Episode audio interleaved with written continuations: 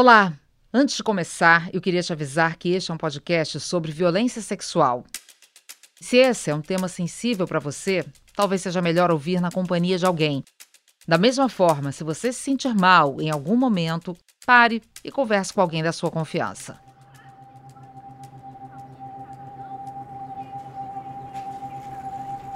Olha, deu positivo. Você tá grávida.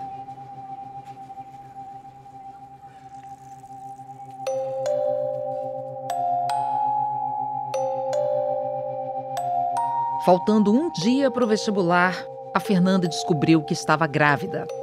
E como se isso não fosse o suficiente, essa gravidez podia ser fruto de um estupro. Lidar com tudo isso já seria uma barra para uma mulher adulta. Imagina para uma adolescente. 17 anos. Você lembra como era a sua vida aos 17 anos? Se você ouviu o episódio passado, já sabe que o atendimento pós-estupro foi uma peregrinação dolorosa para Fernanda.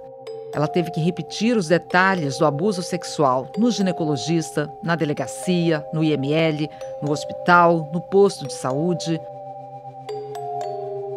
Quando ela foi pegar os medicamentos para quem sofre violência sexual, como o coquetel anti-HIV, a Fernanda ainda foi recriminada por uma enfermeira. Você sabe que você está tirando a medicação de quem precisa, né? Um desses medicamentos que a Fernanda tomou foi a pílula do dia seguinte, um método contraceptivo de emergência. Você deve então estar se perguntando como é que ela acabou ficando grávida. Lembra que a Fernanda se sentiu envergonhada de falar da vida sexual dela na frente da mãe? Vamos voltar lá pro IML. Eu tive relação Dois dias antes do, do estupro, eu tive relação sexual com meu namorado. Extremamente constrangida. E eu menti pro médico quando ele falou assim: Ah, você teve relação sexual com seu namorado essa semana? Eu disse que não, porque eu tava muito envergonhada eu não queria falar pra minha mãe que eu, que eu tinha tido. E a camisinha rompeu. E eu tomei a pílula do dia seguinte. Então, tá aí uma, uma explicação, né? O fato de eu ter tomado duas vezes. É, na bula, é, a gente leu que diminui a eficácia do remédio. E agora? O que, que dá para fazer? A Fernanda tinha duas opções. A primeira seguir com a gravidez. A segunda seria realizar um aborto legal. E o tempo não parava de correr.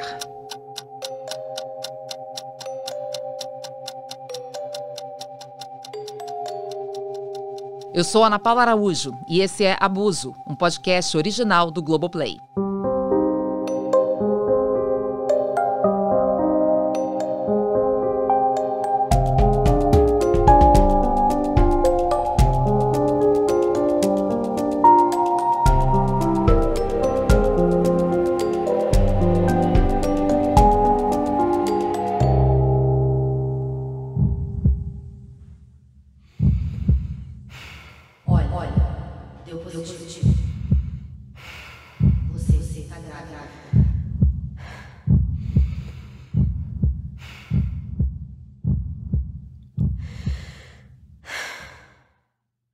Fazia um mês que a Fernanda tinha sido estuprada. O estuprador não tinha sido localizado pela polícia e ela estava tentando, do jeito que dava, voltar a viver a vida que ela levava antes do crime. Não precisa nem dizer que, com a notícia da gravidez, a Fernanda teve que adiar esses planos de vida que segue, né? Com o teste positivo nas mãos, o primeiro passo dela e da família foi consultar legalmente o que eles poderiam fazer a respeito. É, então, a gente levou isso lá para a clínica de assistência social. Nem sei que, que, nome técnico que tinha lá. Mas era um, um tipo um postinho, tá. sabe? A gente levou o caso e eles falaram assim: olha, como você deu entrada aqui, a gente tem que seguir todos os nossos protocolos. É, é rigoroso isso. E com isso o tempo passando. E a gestação evoluindo. evoluindo. E cada semana, assim, é desesperador. Você não pode perder tempo. Cada semana o procedimento ele pode ser pior, né? Mas o que, que eles disseram para você? Se você fosse fazer o aborto em outro lugar, o que, que aconteceria exatamente? Gente, a minha, minha mãe, na época, ela estava completamente desinformada. Tava querendo fazer tudo direitinho, sabe, dentro da lei. Então ela esperou a resposta deles. É, ela já tinha pesquisado o, o Hospital Perola Baiton, lá em São Paulo.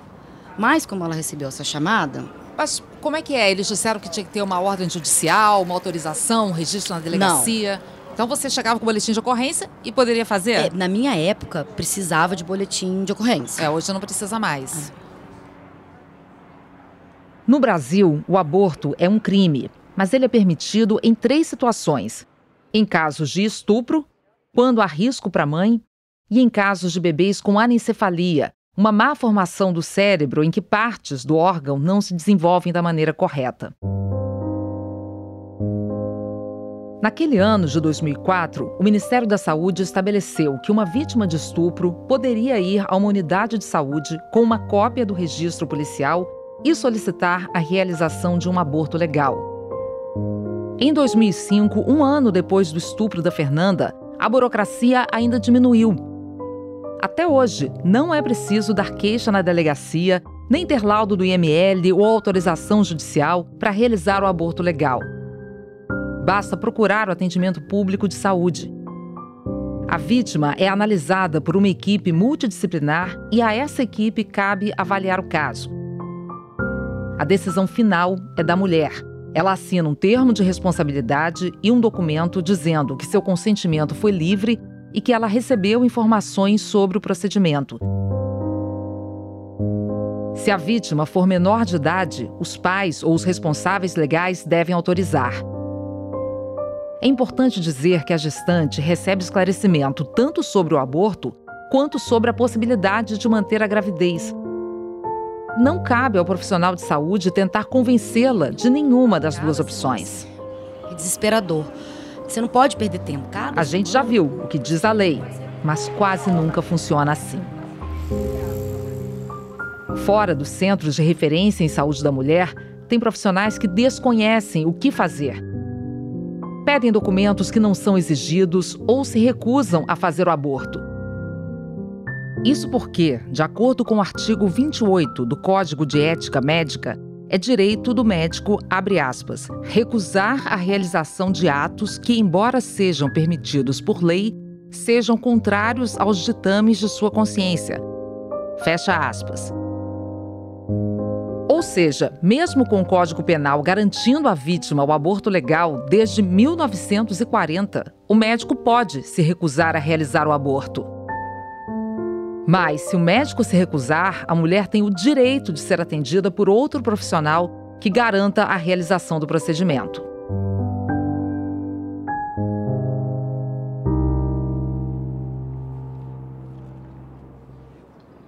Mas vamos voltar para Fernanda. E a gente ficou esperando. Aí tinha que vir um ginecologista de, de outra cidade. Foi uma pessoa no hospital que falou: tem que fazer onde a gente. É, não, no posto, no, no, posto de saúde da, da minha cidade. O tá. pessoal, nossa, extremamente mal informado, mal qualificado, sabe? Sim. Dando as piores inf informações, orientações pra gente. E aí, atrasando. A, a solução. É, né? atrasando a solução atrasando e comprometendo que o aborto legal fosse realizado.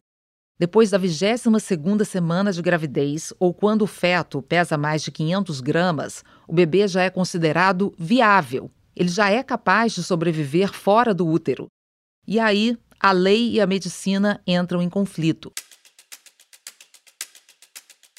A legislação brasileira autoriza o aborto em caso de estupro e não prevê qualquer momento limite para o procedimento. Já o protocolo da Organização Mundial da Saúde, adotado no Brasil, só considera a possibilidade de aborto, independentemente da circunstância, quando o feto tem até 22 semanas ou ainda pesa menos de meio quilo. Depois disso, o procedimento recebe o nome de parto antecipado e o bebê pode sair vivo do útero da mãe, correndo o risco de ter sérias deficiências por causa do procedimento. Resumindo, pela lei, a mulher que engravida de um estupro pode realizar o aborto legal a qualquer momento. Porém, é quase impossível que algum médico interrompa uma gestação saudável depois das 22 semanas ou se o feto tiver mais de 500 gramas. A Fernanda já estava no segundo mês de gravidez, com pouco mais de oito semanas. Aí eles obrigaram a gente a, a esperar vir um, um ginecologista da, da, outra cidade lá, maior, para avaliar o meu caso. Esperou uma semana. E a gente ficava lá, plantado. Cadê ele? Nada. nada, nada. Aí na semana seguinte ele finalmente aparece. E aí mais uma semana para ele dar a resposta. Mais uma semana? Mais uma semana. Aí a resposta que ele deu foi que a gestação não era proveniente do estupro. Ué, mas como que ele sabia disso? É, foi um susto, porque o meu médico me mostrou o ultrassom e coincidia, mas é, esse, esse outro médico dessa cidade, ele era tão desqualificado, ele não sabia ler um exame médico. Guarda essa informação.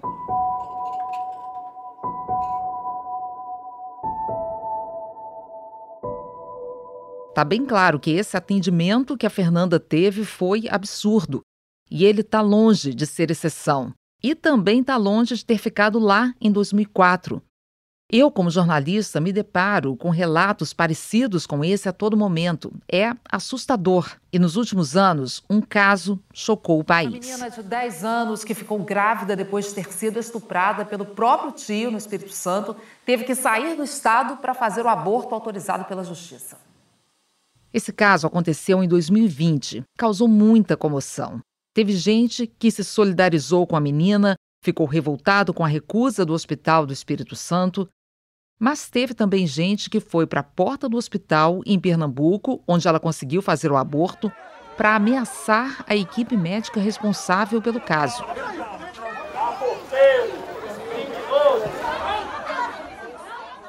Até a ministra de Estado da Mulher, da Família e dos Direitos Humanos, Damares Alves, quis dar pitaco.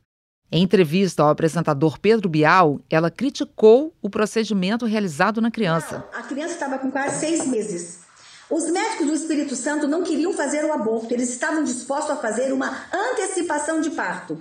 Mas duas semanas, não é ir até o nono mês, Bial. Poderia ter sido feita uma cirurgia cesárea nessa menina, tirar o, a criança, colocar numa incubadora. Se sobreviver, sobreviveu. Se não, teve uma morte digna. Tá. Eu queria só retificar o seguinte: a lei não bota limite de semanas em aborto, você sabe disso, tanto em caso de estupro quanto em caso de risco de vida da mãe. A menina se encaixava nos dois critérios. A não portaria do Ministério seis, coloca, Bial, não era exata, tinha uma não era exatamente, do Ministério. Não era, não eram exatamente seis meses, eram cinco meses, 22 semanas, e ela não sentiu dor. Ela teve, ela fez o procedimento sob anestesia. Só retificando. Manifestações contrárias à parte, o procedimento foi autorizado e correu bem. Mas nem sempre é assim. Família e religião são fatores que falam bem alto nesses casos. Quer ver só? Vamos agora para Belém, só lembrando que características pessoais das vítimas foram alteradas para a preservação da identidade delas. Eu vou te contar a história da Kelly. Os depoimentos no livro. Em nenhum momento a gente vai expor nomes de vocês, nem nada que possa identificar. Vocês fiquem muito tranquilos, tá? É Quando eu conheci a Kelly, ela tinha 21 anos e fazia tratamento psiquiátrico desde os 7. A Kelly nasceu com uma má formação dos vasos e artérias do cérebro, uma condição chamada de cavernoma parietal. Aos sete anos, ela teve um AVC que deixou sequelas motoras e dificuldades de raciocínio. A Kelly frequentou a escola, mas até hoje não sabe ler nem escrever, tem também muita dificuldade até para falar. Por isso, entrevistei mesmo a mãe dela, Dona Luciana. Conversei com elas na igreja que elas frequentavam. Eu mesma gravei a conversa e por isso o áudio tem algumas variações.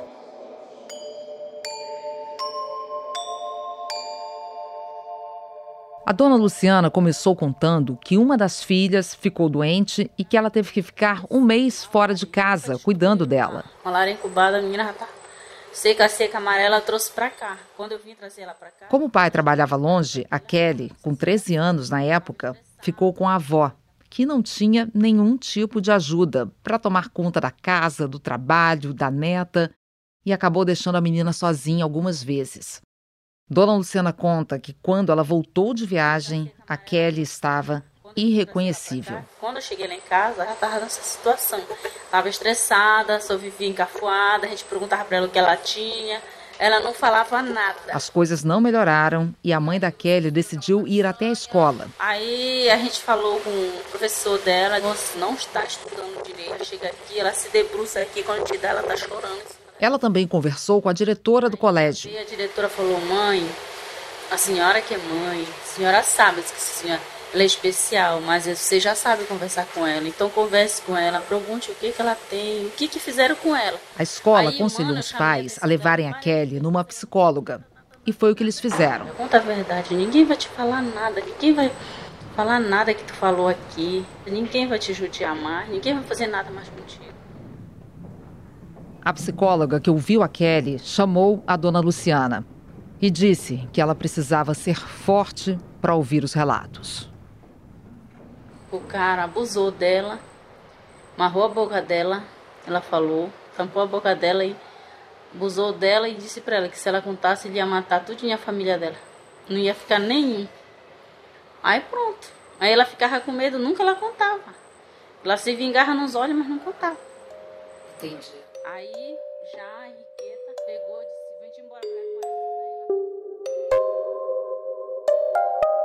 Um estupro já é revoltante em qualquer circunstância. Mas esse caso conseguiu ser ainda pior. A vítima era uma menina de 13 anos com problemas neurológicos. E confirmando as estatísticas que a gente já trouxe nos episódios anteriores, o estuprador não era um desconhecido. Os pais deram queixa do estupro e a polícia logo chegou ao principal suspeito, um vizinho que teria se aproveitado de um momento em que a menina estava sozinha em casa. Quem era esse, esse homem? Era lá, morava lá na vila mesmo. É, e era. E tinha família, desgraçado. Nem família. Tem, né? Nem família. Com a mulher lá, todo mundo tá sabendo. Todo mundo. E a mulher dele falou, falou alguma coisa? Ficaram foi de mal com a gente. E ainda disseram, é, vão acreditar numa louca, que ela é doida falar do meu marido. Ainda foram falar assim mesmo, chamaram de louca. O estuprador chegou a ser preso, mas foi por pouco tempo. E as consequências na vida da Kelly foram além da agressividade e da regressão no desenvolvimento dela. A Kelly ficou grávida. Ao contrário da Fernanda, que pôde decidir o que fazer, a Kelly só tinha 13 anos e todos esses problemas que eu já mencionei. A decisão ficou a cargo dos pais dela. Aí depois o médico foi, olhou e disse, mãe, ela tá grávida. O beta deu positivo. Eu disse, meu Deus do céu, o pai dela vai, vai ficar furioso. Não tem dessa não. Ele já tá estressado, mais estressado ele vai ficar. Então aí você descobriu que ela estava grávida e vocês não pensaram em fazer o aborto? Eu não tive coragem, só que eu cheguei aqui em Belém. Porque vocês sabem que é permitido por lei. Eu nunca abortei um filho meu. Eu vou tirar um filho que não é meu. Aí eu não tive coragem. Esse pecado eu não carrego. Eu nunca vou apresentar para Deus. A senhora é católica? Sou.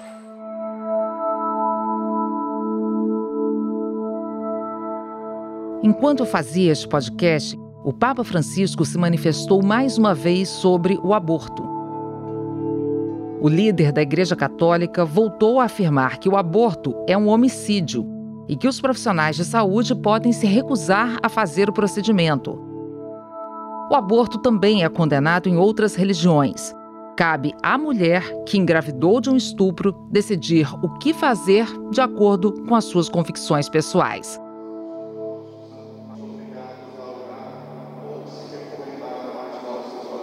No caso da Kelly, como ela era menor e ainda tinha problemas cognitivos, coube à família decidir.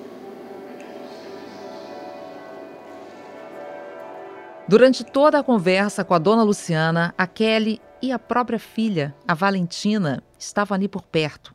Sempre juntas, brincando, mas nem sempre a relação entre elas foi boa assim. Quando ela teve essa bebê, essa bebê quase morre, que ela tapou a boca da neném com pano, que ela não queria. Ela queria que eu deixasse na rua, ela queria que eu desse pros outros, que ela não queria filho nenhum. Porque ela tava, Sim. mano, tava demais. É, aí, tava alterada tudo aí. Eu levei ela para psicólogo, levava a neném, aí a psicóloga conversava com ela, bota no teu braço, minha filha é teu bebê. Aí eu deixava na rede, mas eu ficava de olho, né? Eu botava a neném na rede, aí eu dizia, olha o neném aqui que eu vou fazer o leite do neném. Ela dizia que era para mim deixar sempre a neném para ver se ela se aproximava. E funcionou? Foi. Elas, Até que ela se aproximou da elas neném. se gostam hoje? Você notou que a gente nem ouve a voz da Kelly durante toda essa conversa? A filhinha dela, a Valentina, naquela altura estava com sete anos, já era bem mais falante que a Kelly. Ela se gosta, ela brinca com ela, Ela de conversa.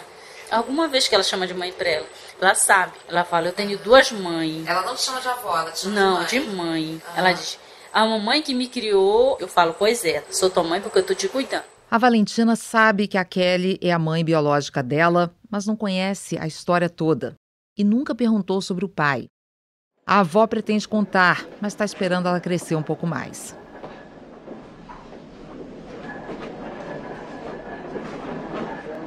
A Fernanda teve todo o apoio da família para que o aborto dela acontecesse. O apoio foi tanto que quem encontrou uma solução para a demora em realizar o procedimento foi a mãe dela. E aí minha mãe ficou marara, levou o caso pro, pro hospital Perola Baito. E lá entraram em todos os procedimentos de novo. E aí eu relatei o caso pelo menos umas, umas, umas três vezes.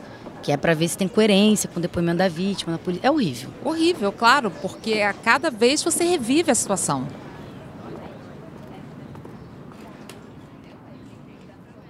O Pérola Byton é um centro de referência em saúde da mulher que fica em São Paulo, capital.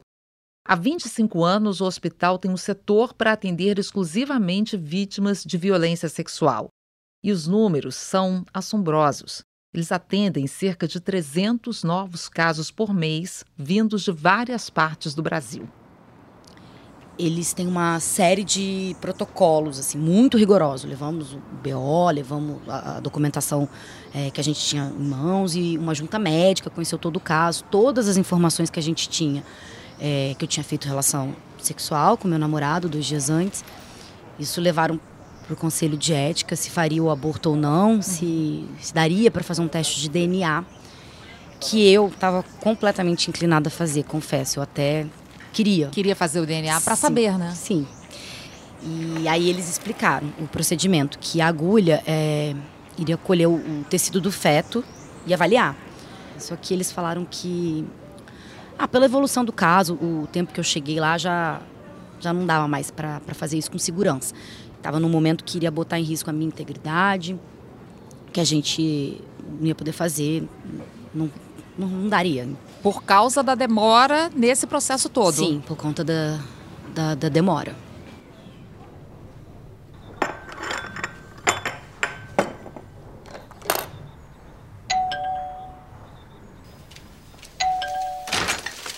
Oi, gente, entra. Ana, Oi, Lu, Oi, Luciano. Querem café?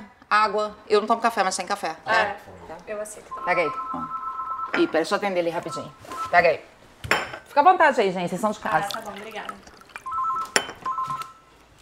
Alô? Tá, tá bom, tá bom. Beijo. Pronto, gente. Eu recebi parte da equipe do podcast na minha casa e acabei mostrando algumas memórias da minha gravidez e ali caiu uma ficha. Gente, várias histórias me marcaram muito quando comecei a pesquisar para o livro. Essa, então, da Fernanda, tem um ponto que eu sempre volto nele e fico pensando, que é naquele momento em que ela descobre que está grávida. Eu fiquei lembrando de quando eu descobri que estava grávida. Peguei até esse álbum aqui da Melissa, olha, que eu fiz para ela quando ela fez 15 anos. Nossa, toda cabeludinha. Tão linda, tão amada, uma gravidez planejada. E mesmo assim, quando eu descobri que estava grávida, eu fiquei tão nervosa, sabe? Será que eu vou dar conta? Como é que vai ser? Parece que você perde o chão, você fica é, preocupada, fica tensa, fica feliz, fica tudo ao mesmo tempo. Muitas dúvidas também. Muita dúvida. E olha, eu com casada, com emprego, querendo ser mãe, e mesmo assim, já com 32 anos, e mesmo assim, é um momento de muita dúvida, de muita reflexão, de você se questionar tudo. Fico vendo ela aqui hoje, ó, 15 anos depois.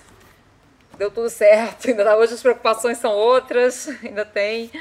Não, e se você E pensar, pra sempre. a Melissa hoje está com 15 anos e a Fernanda passou por isso tudo quando ela tinha 17. É, a minha filha com 15 anos, hoje, quase a mesma idade. né? A Melissa daqui a dois anos. Imagina, com pressão de vestibular e vítimas de uma violência sexual, né? Muito, acho que ela foi muito corajosa em todos os aspectos, sabe? De denunciar, de fazer o aborto que ela tinha direito, apesar de muita pressão contra. Para mim é impossível não pensar na Fernanda aos 17 anos, enfrentando tudo isso e sem nunca ter a certeza se o filho era do estuprador ou do namorado. O DNA não pôde ser feito a tempo. Ela então optou pelo aborto. Aí, no dia 31 de dezembro, eu fiz o aborto. Que ano que foi isso? Foi em 2004, 31 de dezembro de 2004, eu fiz o aborto no Hospital Pérola Baito. O único lugar em que eu fui tratada bem, com dignidade, foi lá, foi no Pérola Baito. Eu tenho, nossa, eu tenho uma gratidão, sabe? Uma gigantesca pelas pessoas que trabalham lá, assim. Sobrenatural, eles são muito bons. Eles tinham uma demanda, eu não sei como é que tá agora, mas era gigantesca. Ah, ainda é. É, quando eu cheguei lá e eu olhei aquela sala lotada de gente, criança, menina, menino, senhoras. Aí você até pensou, né? Aqui eu não vou conseguir ser atendida. É, eu achei que, que não era o atendimento de, de vítimas de violência sexual. Eu achei que tava no outro, que tava tudo, sei lá, misturado. Só que não. Aquela sala lotada. Eram todas vítimas de violência sexual. É.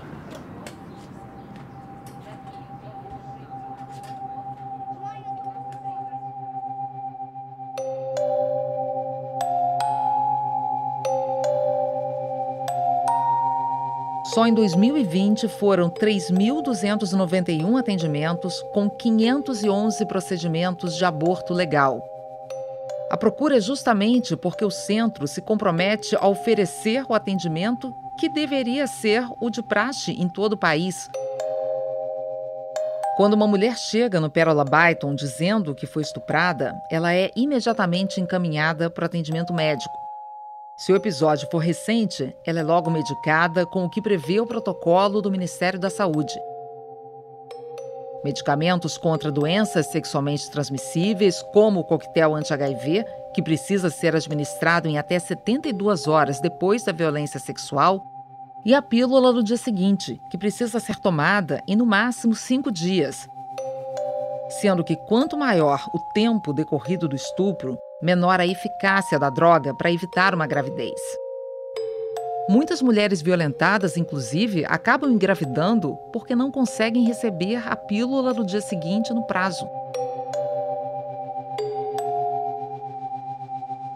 Só depois desse atendimento, a vítima do estupro precisa fazer um relato do que ela sofreu para um assistente social, é encaminhada para um ginecologista e, em seguida, para um psicólogo. Depois do procedimento, o hospital ainda acompanha a vítima por dois anos, com atendimento médico, psicológico e assistência social. Esse deveria ser o padrão de atendimento a vítimas de violência sexual, em todo lugar. A Fernanda descobriu que estava grávida na véspera do vestibular, mas ainda assim conseguiu fazer a prova e passou no curso que ela queria. Só que isso é história para outro episódio. O que eu quero saber agora é como é que essa menina de 17 anos lidou com um aborto? Como é que foi a volta para casa? E além disso, o que aconteceu com o homem que a estuprou? Eu sou péssima para fazer uma ordem cronológica. Não tem problema, pode falar. Tá. É, um dia, eu atendi o telefone da minha casa e quem que era? Era a voz do cara que me violentou.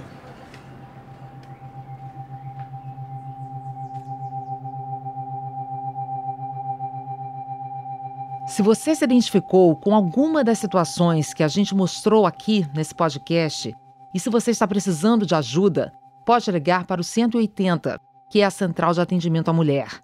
As atendentes dão orientações e encaminham para atendimento conforme a vontade da vítima.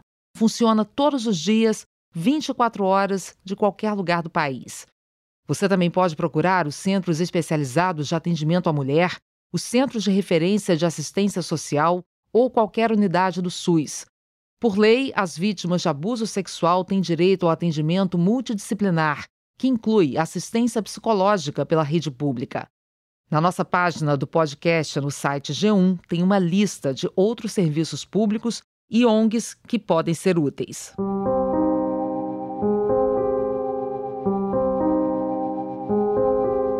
Abuso é um podcast original do Globoplay, uma produção do jornalismo da Globo.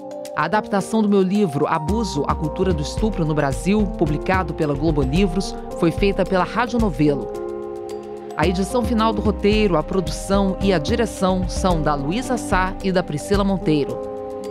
Edição, sonorização e finalização são da Julia Haddad.